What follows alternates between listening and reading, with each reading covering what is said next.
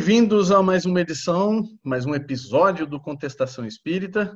Estamos todos nós aqui mais uma vez para fazer uma discussão. Hoje promete ser um pouquinho mais quente do que o habitual. Vamos trazer um tema aqui. A princípio, nós tínhamos pensado em fazer até um trocadilho aqui com o Star Wars, mas ele não vai funcionar muito bem, né? O episódio 4, Uma Nova Esperança, mas fica muito mais justo a Última Esperança, que é o nome do nosso episódio de hoje.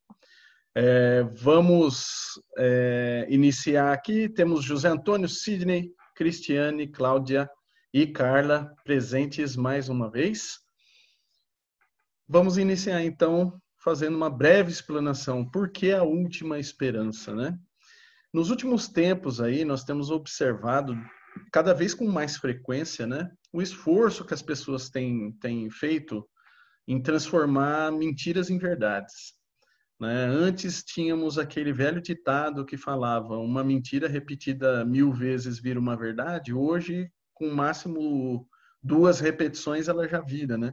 Então, nós estamos num, num período bastante crítico da nossa história, né? Dentro não só do país, eu acho que é um fenômeno mundial. E quando a gente começa a olhar esse fenômeno é, em todas as partes do mundo, né, ascensão de pessoas que até então a gente acreditava que, que não aconteceria, que a gente tirava sarro e acabaram assumindo o poder e fazendo grandes estragos aí, trazendo grandes desafios para todos os outros, né? E aí, nesse contexto, nós, observando tudo isso que está acontecendo, surgiu a ideia de trazer esse tema para nossa discussão aqui, né? E tentar fazer um paralelo aqui com alguns fenômenos, né, ou acontecimentos que, de acordo com a nossa crença, deve acontecer e já está em curso, né, que é a nossa transição planetária aí para um mundo mais avançado, né? Não é coisa que vai acontecer do dia para a noite, né? Olhando as revoluções históricas aí, a gente tem mais ou menos um padrãozinho se repetindo, mas esse padrão ele tende a acelerar agora pelo que a gente tem observado, né? Então os períodos de transição eles tendem a ser um pouco mais curtos que os habituais que a gente está acostumado a observar nos eventos históricos. Então, dito isso, é, eu gostaria aí, vamos iniciar a nossa discussão hoje com a Carla. Né? Então, Carla, é, olhando aí, e aí você pode ter acesso a vários meios aí, né? Os meios de comunicação, jornal e tudo mais. É, e frequentemente a gente ouve falar das famosas fake news, né? As notícias falsas que estão assombrando aí diversos é, processos, não só o processo eleitoral, mas impactando diretamente e de forma bastante negativa a vida das pessoas. Qual é a sua opinião em relação a esse fenômeno? Por que, que você acha que isso está acontecendo? Bom, a gente tem. Acho que a gente está vivendo uma bipolaridade, né? Aqueles que gostam de notícias boas, né? Que são muito esperançosos, e que se iludem,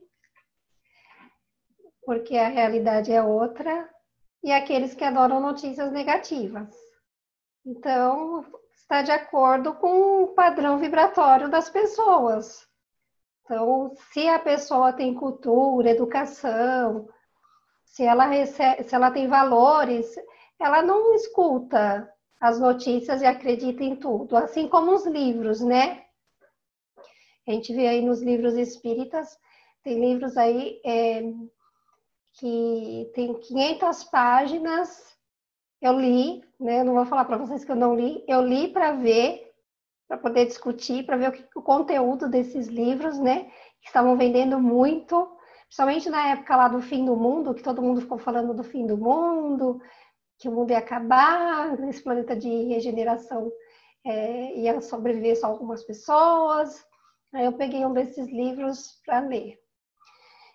Horrível, gente. Horrível. Você lê 500 páginas, você não tira uma página de conteúdo doutrinário. Só assustando o povo. E as pessoas gostam, é o que elas gostam de, de, de ver, de ouvir. Né? Então, eu cheguei à conclusão de que se a gente não trabalhar os valores, a educação, a moral, não adianta a gente querer passar informação. Entendeu? E com relação ao fake news, essas coisas, e, e as, os meios de comunicação, você perguntou para a pessoa errada, porque eu não assisto TV, eu não escuto notícia. Porque assim, eu sei das coisas de tanto que o povo fala. Eu penso assim, quando vai chegar, de qualquer forma, vai chegar nos meus ouvidos, porque às vezes um assunto, principalmente quando é coisa ruim, chega rápido para gente. Então, às vezes, fica a semana inteira passando, fazendo aquele massacre mental na cabeça das pessoas ali na televisão, uma única notícia. Só que elas ficam falando, comentando, sabe? Só aquilo. Então, é, tá de acordo ainda, né, com a nossa moral, com a nossa evolução. E é triste, eu acho bem triste isso, sabe?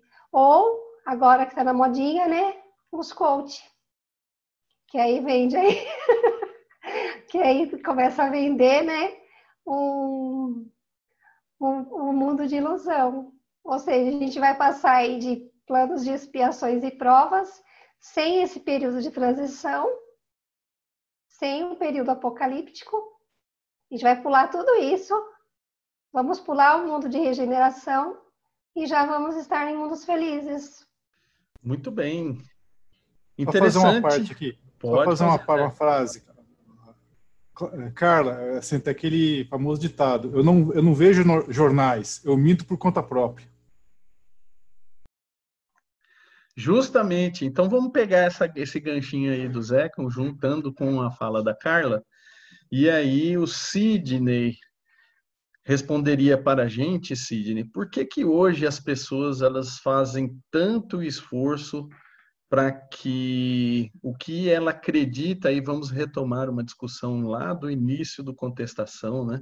O que elas acreditam que seja a verdade, realmente se torne verdade para os outros, né? mesmo sabendo aí que ela está equivocada em muitos pontos. Por que, as pessoas estão tão preocupadas em se esforçar, em fazer valer a sua visão de mundo? Eu teria uma resposta muito mais comprida, mas eu vou tentar falar aos poucos. Eu acho que por ego mesmo, sabe? A gente tem uma tendência natural a exaltar tudo aquilo que a gente faz, né? Se você vai lá e compra um carro, aí você fala assim, vem ver o carro que eu comprei. Aí o cara fala, não, mas eu, o seu vizinho fala, não, mas eu comprei um carro também. Não, mas o meu é mais legal.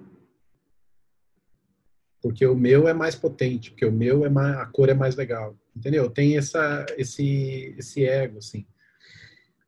É, outro dia eu fiz um comentário com a Cris, a gente foi visitar uns amigos e era numa num condomínio fechado e tal.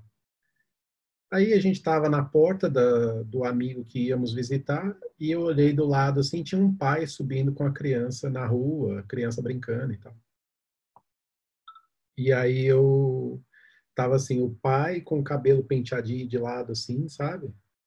Camisetinha polo, e o filho de cinco anos é... também camisetinha polo, bermudinha combinando, cabelo com gel assim. Aí eu olhei e falei assim, cara, Deus me livre de um dia ser uma ter uma família desse jeito assim. Porque é tudo muito engessadinho, tudo muito quadradinho, sabe?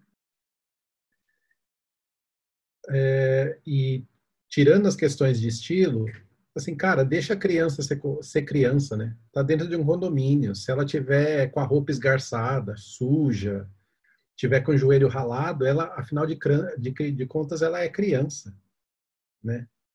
Então, é, e nesse condomínio, nitidamente, um vizinho se espelha no outro, né? Eu não sei se vocês já assistiram, tem um filme que fala sobre isso, que é uma um grupo, uma família contratada para ir viajar pelos Estados Unidos e aí eles começam a influenciar as decisões de compra de todo aquela, aquele bairro, aquele, aquela cidade que eles vivem lá. E aí, após terminado um ciclo, vai para outra cidade e tal, não sei o quê. Então é esse mundo de aparência, né? De você precisa parecer mais legal, precisa parecer melhor. É, e aí as pessoas ficam nessa disputa tacanha, invejosa, de um, de um ser melhor com o outro em tudo. O, a própria rede social tem esse reflexo, né? De você parecer mais feliz, melhor e, e mais com dente, com harmonização facial mais branco que o outro. Muito bem, concordo, Sidney, que existe a questão do ego, né? Que hoje no mundo competitivo como nós estamos, né? Principalmente aqui no Ocidente, tem sempre a questão da competição, de um querer ser melhor que o outro.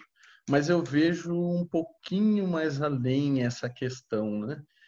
É, me parece, e aí eu gostaria que a Cláudia me ajudasse aqui nas minhas devagações, me parece que como nós estamos chegando aqui num ponto decisivo, né, na última esperança, é porque todos nós estamos aqui, eu acredito que grande maioria hum, que, que, que, está aqui, né, incluindo nós aqui, é realmente a última esperança. Eu acho que é, se não a última, a penúltima chance que a gente tem de conseguir permanecer nesse globo ou ir para um globo mais adiantado. Porque se a gente não se mexer, nós vamos para um não menos adiantado, mas de acordo com o nosso adiantamento, que não é lá essas coisas.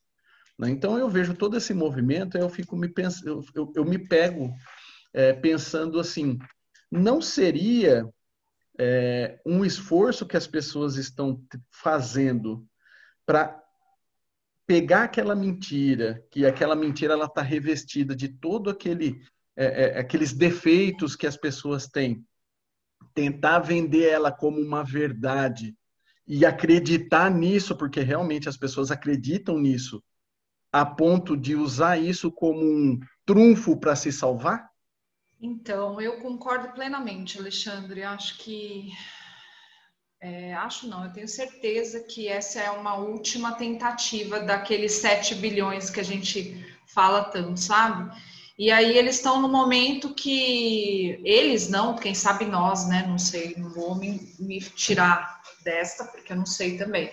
Mas assim, é, as pessoas, existem pessoas que elas estão pregando verdades para que elas próprias possam acreditar naquilo que elas estão fazendo, porque não é possível, não existe outra explicação, né? Então eles tentam é, é, falar coisas como se aquilo fosse verdade. E, e, aquilo que a gente já falou várias e várias e várias vezes, inclusive é, teve um tema inteiro sobre isso, que é a questão, a gente, a gente muitas vezes a, as pessoas se calam mediante isso, né? Assim, deixam de, de falar, deixam de se colocar porque não querem, querem evitar uma discussão, querem, né? E aí essas pessoas acabam. E, e a internet deu voz para eles, deu voz.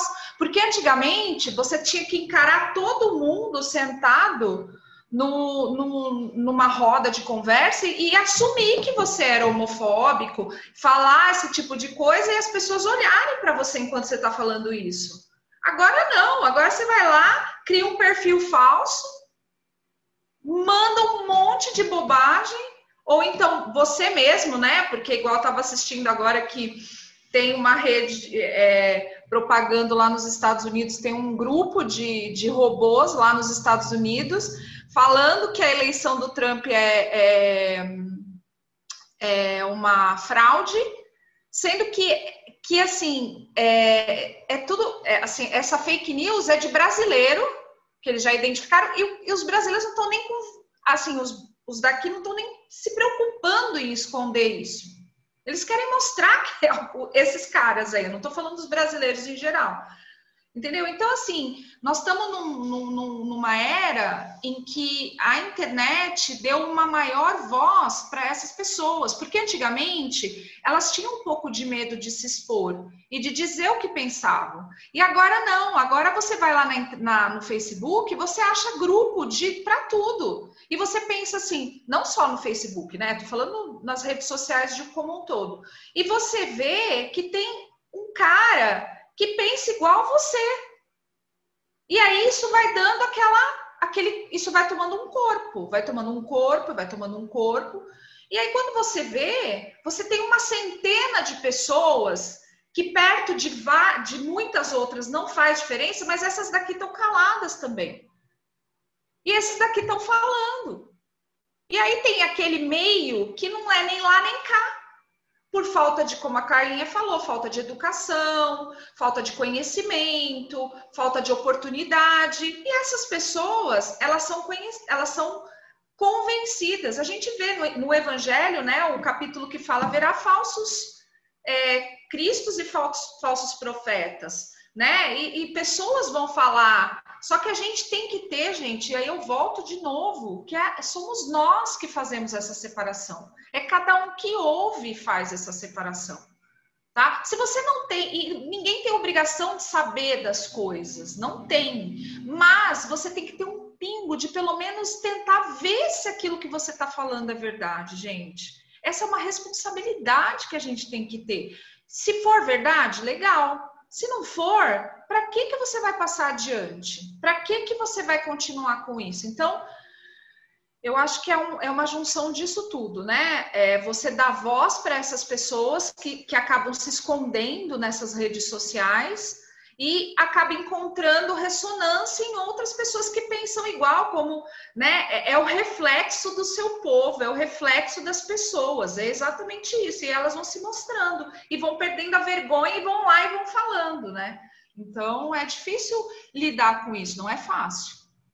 Eu essas ferramentas todas de geração de conteúdo são muito fáceis, né? De se, se manipular, de criar um, alguma coisa. Agora, esses radicais, seja de que lado forem, né, o, dependendo do lado do mundo, o radical tem um perfil, né, dependendo do lado do mundo que você vive. E eu não acho problema eles existirem, não. Eu acho que, ok, é, a Terra existe justamente para isso, para a gente perceber o tipo de gente que temos e se encaixar no grupo que a gente se, se identifica. O problema é que essas pessoas têm as ferramentas à mão para é, aumentarem o seu público, né? Então, assim, é, com um discurso muitas vezes populista, muitas vezes extremado e tal, essa onda está varrendo todo mundo, não é só aqui, não é só no, nos Estados Unidos, né? É, todo mundo tem problema com esse radicalismo, com gente que não pensa e tal, não sei o quê. Não é um problema local. É, o problema é que a gente sempre falou sobre isso com questão religião, por exemplo. Não importa qual você siga, mas respeita quem é do, do outro lado, né? Quem está do outro lado do balcão. Ah, o problema é, atualmente é que respeito não há. Eu não estou querendo é, encerrar o assunto, nem dar a palavra final, nem nada disso. Mas eu, eu não sei se vocês viram uma história de uma cidade alemã que eu imagino que seja onde Hitler nasceu. Aí todos os não. dias as pessoas faziam, não, os, os nazistas faziam uma todos os anos, no, num dia determinado lá, eles faziam uma passeata nessa cidade e iam até lá o túmulo de alguém e tal, não sei o quê, e a cidade não Quer vir aqui? não estava satisfeito com aquilo porque a única é, referência de, de, turismo que eles tinham era essa. Eles só recebiam pessoas que iam lá para é, vangloriar um líder que não, não tinha a ver com, com eles, né? E aí a cidade viveu com isso por cinco anos. No último ano, alguém teve a ideia de falar assim, ó, vamos fazer então uma campanha. É, Para cada quilômetro que essa passeata andar, a gente vai dar um determinado valor para uma instituição judia e tal. E aí o conceito era para cada passo que, a, que essa manifestação andava, mais dinheiro ela girava para o judeu. entendeu? E aí, ao final, quando chegou lá no cemitério, no túmulo, não sei o que, tinha uma faixa, olha, muito obrigado, vocês acabaram de contribuir com não sei quantos mil euros que serão doados para não sei quem, para a instituição XYZ. Aí diz que foi, foi tipo um, uma brochada, assim, da... Desses... de água gelada. É, deu, aí ficou todo mundo quieto e tal, beleza? Beleza, nunca mais teve essa manifestação. É, o Hitler era austríaco, provavelmente deve ser algum lugar que ele morou, uma coisa assim, né? Uma cidadezinha dele. Teve um outro evento também, eu não me recordo, acho que foi na Alemanha também, que era uma, um, uma reunião de neonazistas que acontecia numa determinada cidade. E aí o, o, pessoal do, do comércio resolveu não vender cerveja, só. Não teve o evento. Mas é inteligente, né? Os caras iam lá só para beber e falar besteira. Mas é, é assim, né? Um impulsiona o outro.